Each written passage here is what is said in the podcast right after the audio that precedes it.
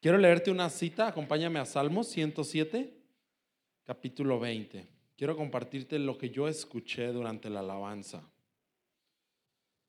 Salmo 107, capítulo 20. Dice, envió su palabra y los sanó y los libró de su ruina.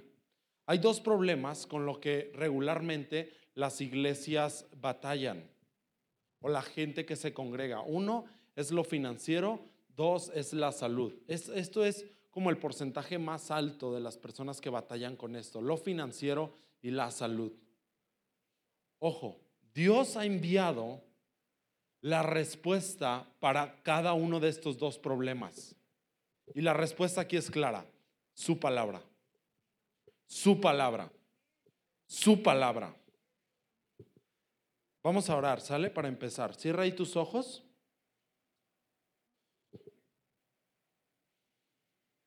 Papá, te damos gracias, mi Dios, porque eres un Dios bueno, papá.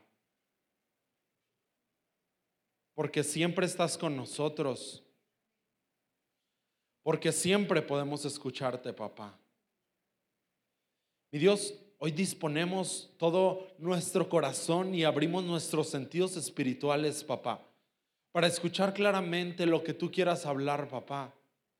Mi Dios, hoy creemos profundamente que tu voz nos trae seguridad, papá, y también puede crear algo de la nada, mi Dios. Papá, hoy disponemos, papá, todo nuestro espíritu, papá, para que esta semilla que va a ser lanzada de tu palabra, papá, sea arraigada en nuestros corazones y produzca fruto, papá.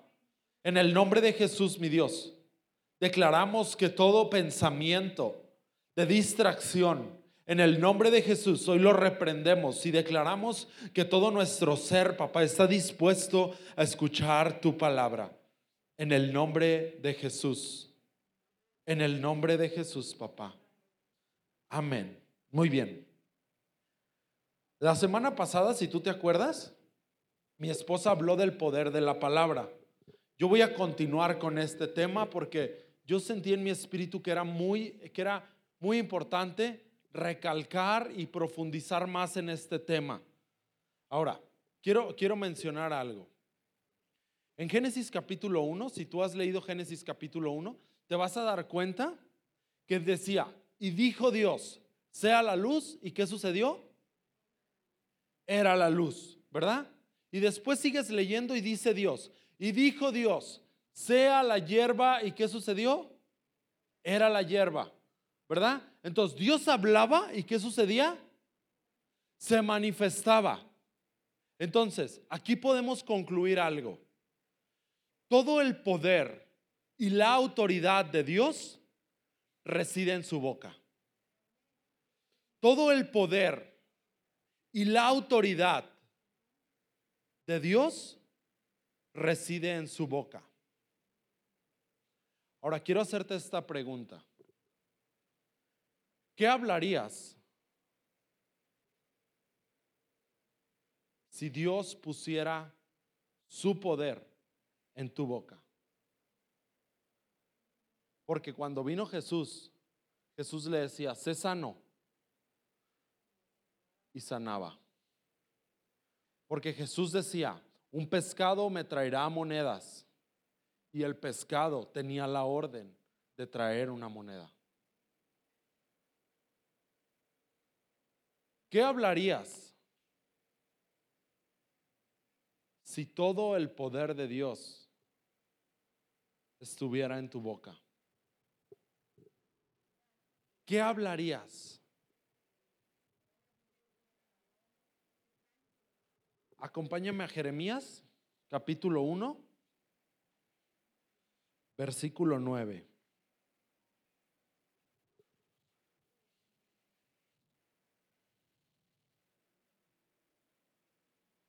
Y extendió Jehová su mano y tocó mi boca. Y me dijo Jehová, he aquí, he puesto mis palabras en tu boca. Vamos a leer en el 10 también.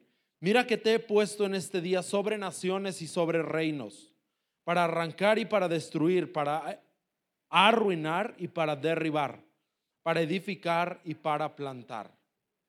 Ahí en esos dos versículos escribe tu nombre, para que nunca se te olvide que Dios tocó tu boca, puso sus palabras en tu boca y todo lo que hablas tendrá un momento de creación natural en tu vida. No importa si es bueno o malo. No importa si está bien o mal. El poder y la autoridad de Dios fue puesto en tu boca.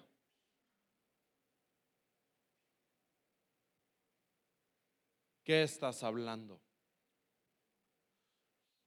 Mi esposa dijo algo bien interesante la, vez pasada, el domingo pasado, y dijo, narró la cita de Proverbios que dice, la vida y la muerte están en el poder de la boca. Y depende lo que hables, atente a tus consecuencias. El poder de la vida y de la muerte, el poder de la bendición y maldición, el poder de crear y destruir, el poder de edificar o derribar, está en tu boca. Lo que hables será lo que estés obteniendo.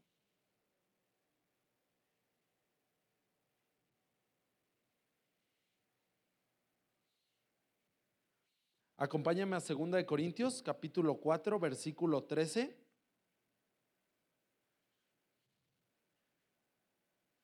Segunda de Corintios capítulo 4 versículo 13. Dice, pero teniendo el mismo espíritu de fe, conforme a lo que está escrito, y aquí subraya esto en tu Biblia. Dice, creí, por lo cual hablé. Nosotros también creemos, por lo cual también hablamos. Lo que hablamos revela lo que hemos creído. Lo que hablamos revela lo que hemos creído. Jesús dijo algo, Ahí nada más apúntalo. Lucas 6:45. De la abundancia del corazón habla la boca. Lo que hablamos es lo que hemos creído. Nadie puede dar lo que no tiene. Nadie puede dar lo que no tiene. Es imposible dar algo que no tienes. No lo puedes dar. ¿Qué sucede cuando de repente viene la, angustia o viene el problema? O vas y abres el refri y no hay nada. O vas y abres la alacena y no hay nada. O otra vez tu esposo volvió a caer en lo mismo. Otra vez tu esposa volvió a caer en lo mismo. Otra vez tus hijos se volvieron a equivocar. De la abundancia del corazón habla la boca. De aquello que te estés llenando, cuando venga el problema, eso terminarás hablando. Eso hablamos. Porque muchas veces el ser humano no es que accione. Porque cuando viene un problema o cuando viene un diagnóstico médico, lo primero que hace el ser humano, y es algo normal que ha sido por Dios puesto, es que en vez de accionar, reaccionamos. Ahora, ¿qué vamos a reaccionar o cuál va a ser la reacción que salga de mí? Lo que me haya llenado. Lo que haya en mi corazón. Efesios 1.3 dice, vamos para allá para leerlo, Efesios 1.3. Dice que Dios nos ha bendecido con toda, con toda bendición espiritual en los lugares celestiales. Efesios 1.3. Bendito sea el Dios y Padre de nuestro Señor Jesucristo que nos bendijo con toda bendición espiritual en los lugares celestiales en Cristo. Ojo, ¿qué sucedió? Nos bendijo. nos bendijo, porque cuando Él murió en la cruz, cuando Él resucitó y cuando Él fue ascendido, el dictamen de la bendición sobre tu vida y sobre mi vida fue establecido. La salvación para mi casa fue establecida cuando Jesús murió, resucitó y ascendió. La prosperidad financiera fue establecida. Mi salud fue establecida. ¿Establecida en dónde? En los lugares celestiales. Familia, es necesario presionar la bendición, hablar lo que queremos ver, porque lo que hablamos dicta el rumbo de nuestra vida.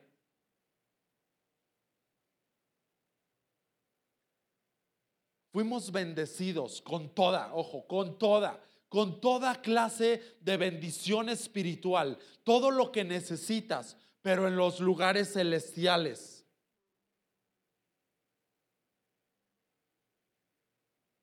Lugar natural y lugar espiritual. Tú y yo, antes de ser natural, somos espíritu. Primera de, de Tesalonicenses 5:23. Somos espíritu antes de ser carne. Y con esto quiero contarte algo que, que, se me hizo bien impactante. Esto que hicieron en Estados Unidos.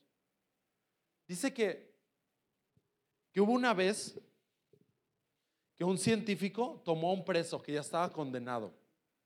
Lo tomó y le dijo, oye, tú ya estás condenado, te vamos a sentar en la silla eléctrica pero vengo a proponerte otro trato.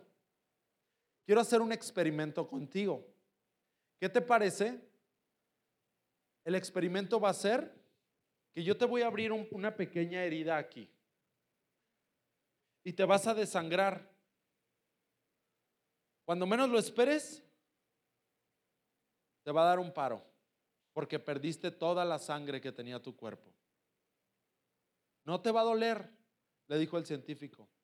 Solamente va a haber un momento en el que vas a recibir un paro y vas a morir. Y el preso dijo, ah, pues sí, ya estoy bien condenado. Entonces, pues me conviene más que no me duela. Órale, vamos a hacerlo, dijo el científico.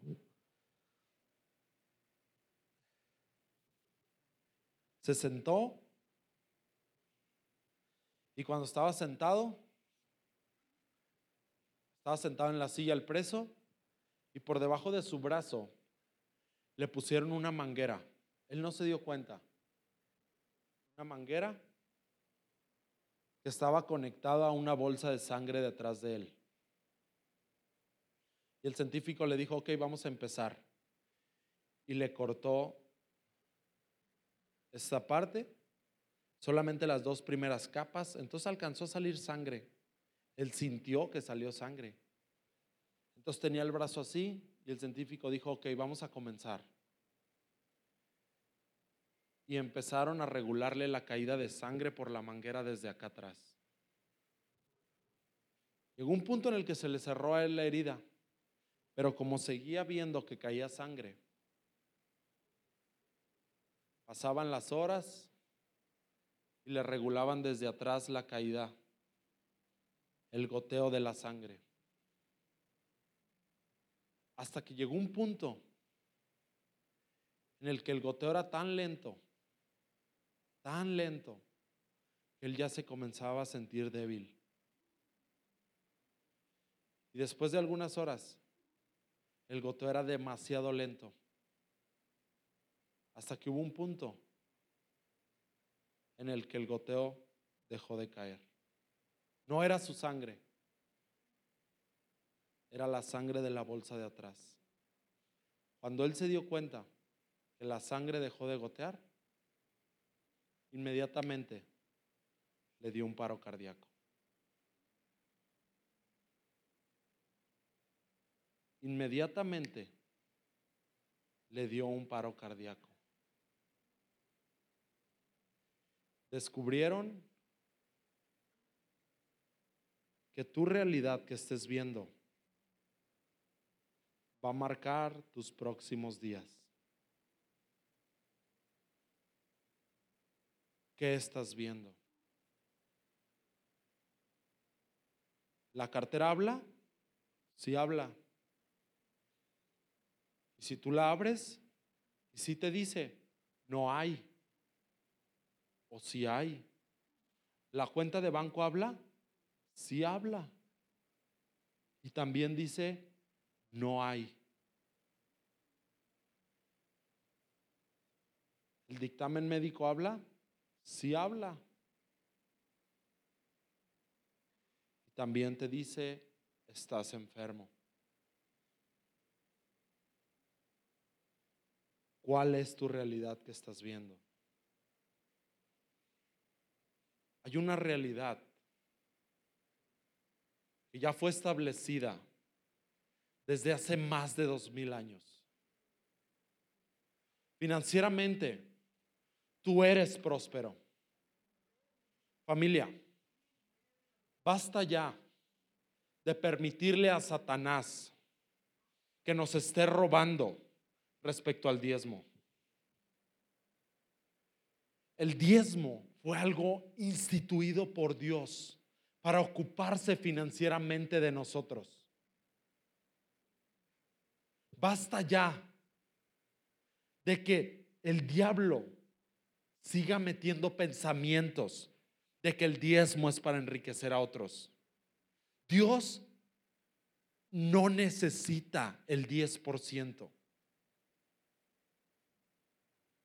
Dios no necesita Egipto. Cuando el hijo pródigo se fue y regresó, el padre era más rico, aunque le había dado ya su herencia. Diezmo te libra de la idolatría. Jesús dijo, nadie puede servir a dos señores, porque amará a uno, aborrecerá al otro, servirá a uno y menospreciará al otro. Nadie puede servir a Mamón y a Dios. El diezmo lo depositamos porque hemos creído en un sistema diferente. Porque hemos creído que no dependemos de este sistema que se mueve todo el tiempo. Porque hemos creído que dependemos de un Dios que no es mutante, que su sistema no se cae, que el reino de los cielos no ha sufrido pobreza. El diezmo es mucho más que arrojar el 10%. Es lo primero y es lo mejor. Es honrar a nuestro Dios. Es creer que por encima de todo dependemos de Él.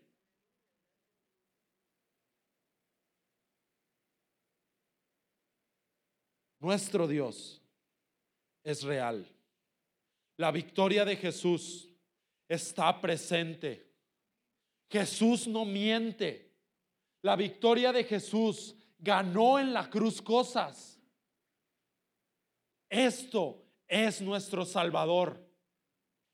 Romanos 10, 9 y 10 dice, esta es la palabra de fe que predicamos, que si confiesas que Jesús es el Señor y Salvador de tu vida, serás salvo. Y salvo no solamente se refiere a que cuando mueras te vayas al cielo. Viene de un vocablo griego que es soso, que significa sacar de estrechez sacar de estrechez. La victoria de Jesús está disponible. ¿Qué realidad estoy viendo?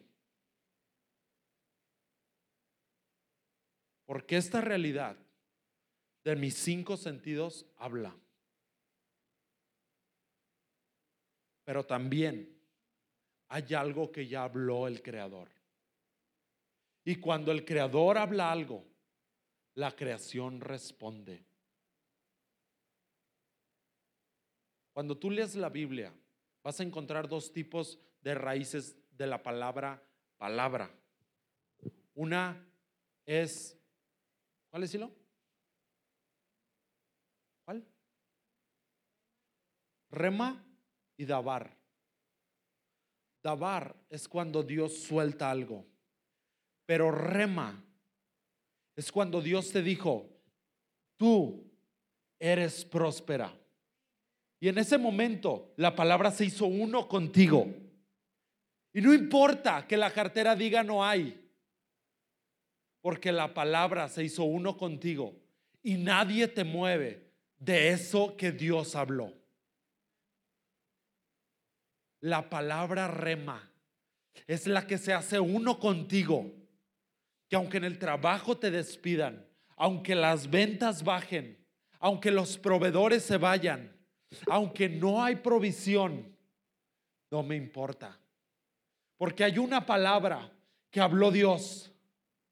Y mayor es mi Dios, mayor es mi Jesús que cualquier otro dictamen.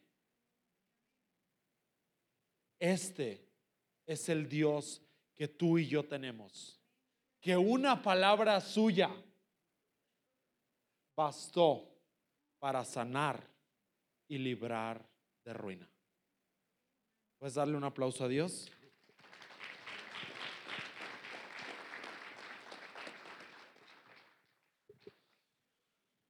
Quiero leer un último pasaje para cerrar. Juan, capítulo 11.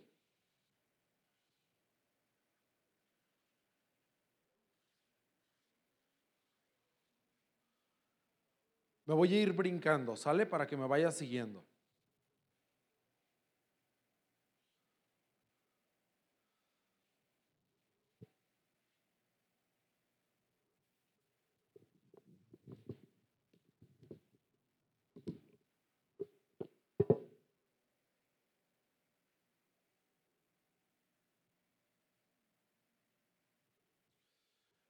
Juan 11.1 dice, estaba entonces enfermo uno llamado Lázaro de Betania, la aldea de María y de Marta, su hermana. Dice el 2 entre paréntesis, María cuyo hermano Lázaro estaba enfermo, fue la que ungió al Señor con perfume y le enjugó sus pies con sus cabellos. Dice en el 3, enviaron pues las hermanas para decir a Jesús, Señor, he aquí, el que amas está enfermo. Y en el 4 dice, Oyéndolo Jesús dijo, esta enfermedad no es para muerte, sino para que la gloria de Dios, para que el Hijo de Dios sea glorificado por ella. No importa lo que esté sucediendo hoy. No importa. Ponle el nombre que tú quieras. Enfermedad, escasez financiera, tristeza, soledad, tus hijos, tu matrimonio. No importa. Dios usará esta situación, que aunque no vino de Él, para glorificarse a Él mismo, para exaltarse a Él y para dar a conocer a las naciones que Él es real, que sí puede restaurar un matrimonio, que sí puede librar a alguien de drogas, que sí puede sacar a alguien de la pobreza, que sí puede provocar un milagro de sanidad en alguien. Porque esta situación, familia, no es el fin. Nuestro Dios sigue estando vivo. La victoria de Jesús sigue estando real. Me voy a brincar al versículo 21. Ahí mismo en el 11. Dice, y Marta dijo a Jesús, Jesús, si hubieras estado aquí, mi hermano no habría muerto mi hermano no habría muerto. Cuando Isabela nació, Isabela nació con problemas en sus pulmones. No podía respirar. Yo estaba en todo mi derecho humanamente de reclamarle a Dios y decirle, Dios, ¿qué pasó? Yo te sirvo. Yo he cambiado mis sueños por tus sueños. Yo he dejado mi agenda y me he metido en la tuya. Yo he dado mi vida por tu propósito. ¿por qué mi hija nació así? Yo pude haber hecho esto, esto mismo que hizo María y que le dijo a Jesús, si hubieras estado aquí, mi hermano no hubiera muerto. Porque ella fue la que ungió a Jesús con el perfume.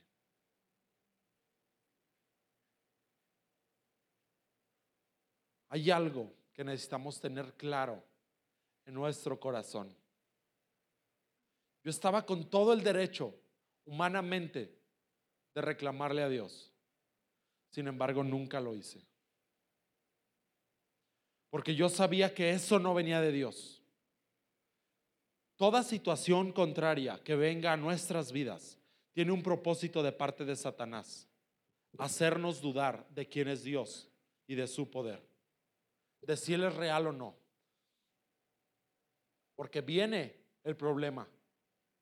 Y después viene un pensamiento de parte de Satanás que te dice, ¿y dónde está tu Dios? ¿Tú que tanto te congregas? ¿Dónde está tu Dios? ¿Tú que diezmas? ¿Dónde está tu Dios? Pero necesita ver una convicción en mi corazón. Uno, la situación no vino de Él. Dos, Él me librará de esta situación.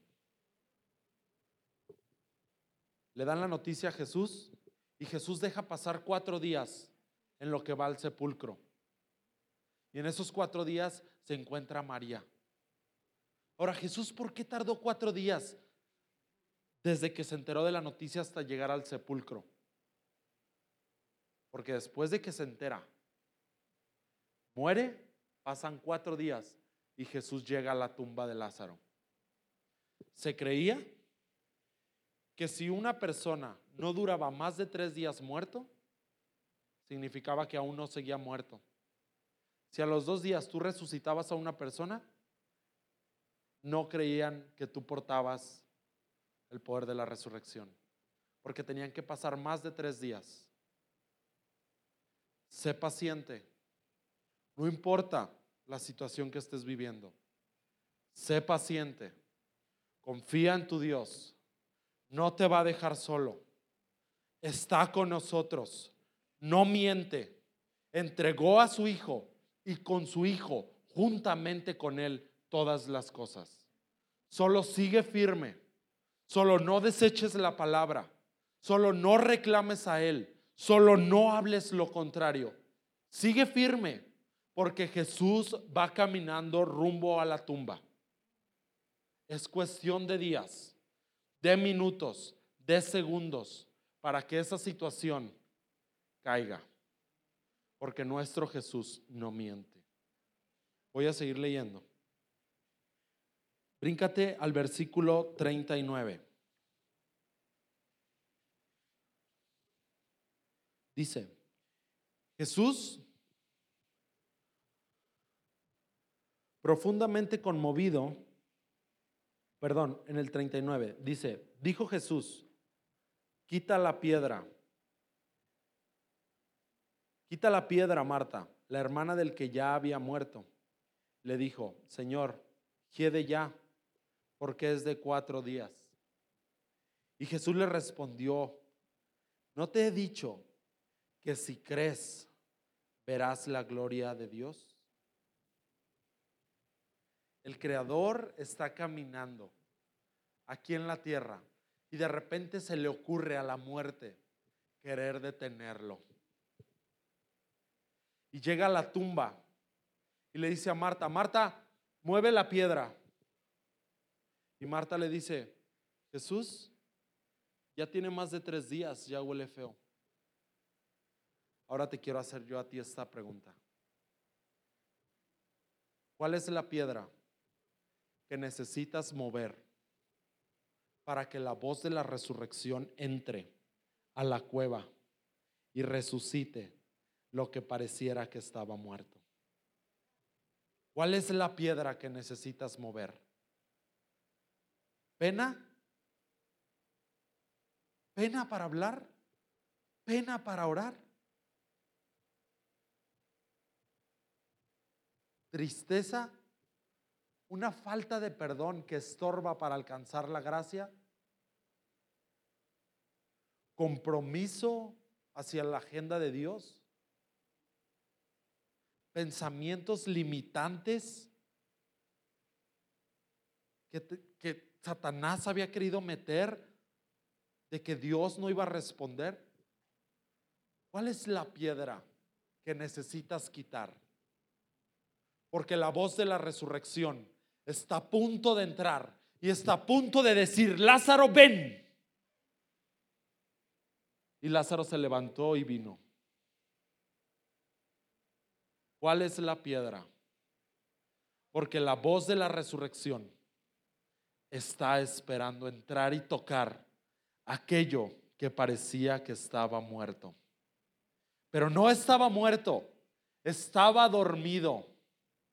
Porque la voz de la resurrección está entrando a la cueva y está llamando a tus finanzas y les está diciendo, sé prósperas en el nombre de Jesús.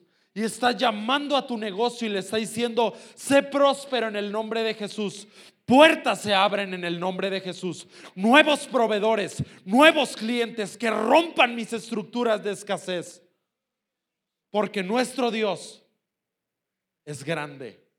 Porque para nuestro Dios la muerte, la pobreza, la enfermedad, la escasez no es una limitante, sino que es una oportunidad para glorificarse una vez más y mostrarse al mundo y decir, aquí está el Salvador que está dispuesto a sacarte de pobreza, que está dispuesto a sanar a tus hijos, que está dispuesto a llamar de la tumba a tu hijo y decir, sé libre de drogas, sé libre de alcoholismo.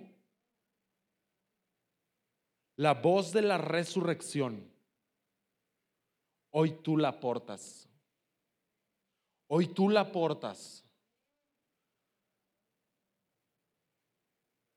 Moisés una vez estaba enfrente del Mar Rojo y venía Egipto tras de él queriéndoselo comer. Y venían los problemas tras de él. Y venía la pobreza. Y venía la escasez. Y venía la esclavitud tras de Moisés y del pueblo de Israel. Y voltea Moisés al cielo y le dice, Dios, haz algo. Aquí está el pueblo, aquí está el mar. Ahí viene tras de mí la pobreza, la siento en mi espalda. Y voltea a Dios y le dice, alza tu vara, Moisés. La vara representa tu boca. La vara representa tu boca, donde todo el poder y la autoridad de Dios ha sido puesta. Alza tu vara, Moisés, y abre el mar. ¿Cuáles son los límites, estructuras que están delante de ti? Levanta tu vara. Levanta tu vara y vas a ver que los límites se rompen. Y aunque hay momentos que se siente que Egipto viene tras de mí,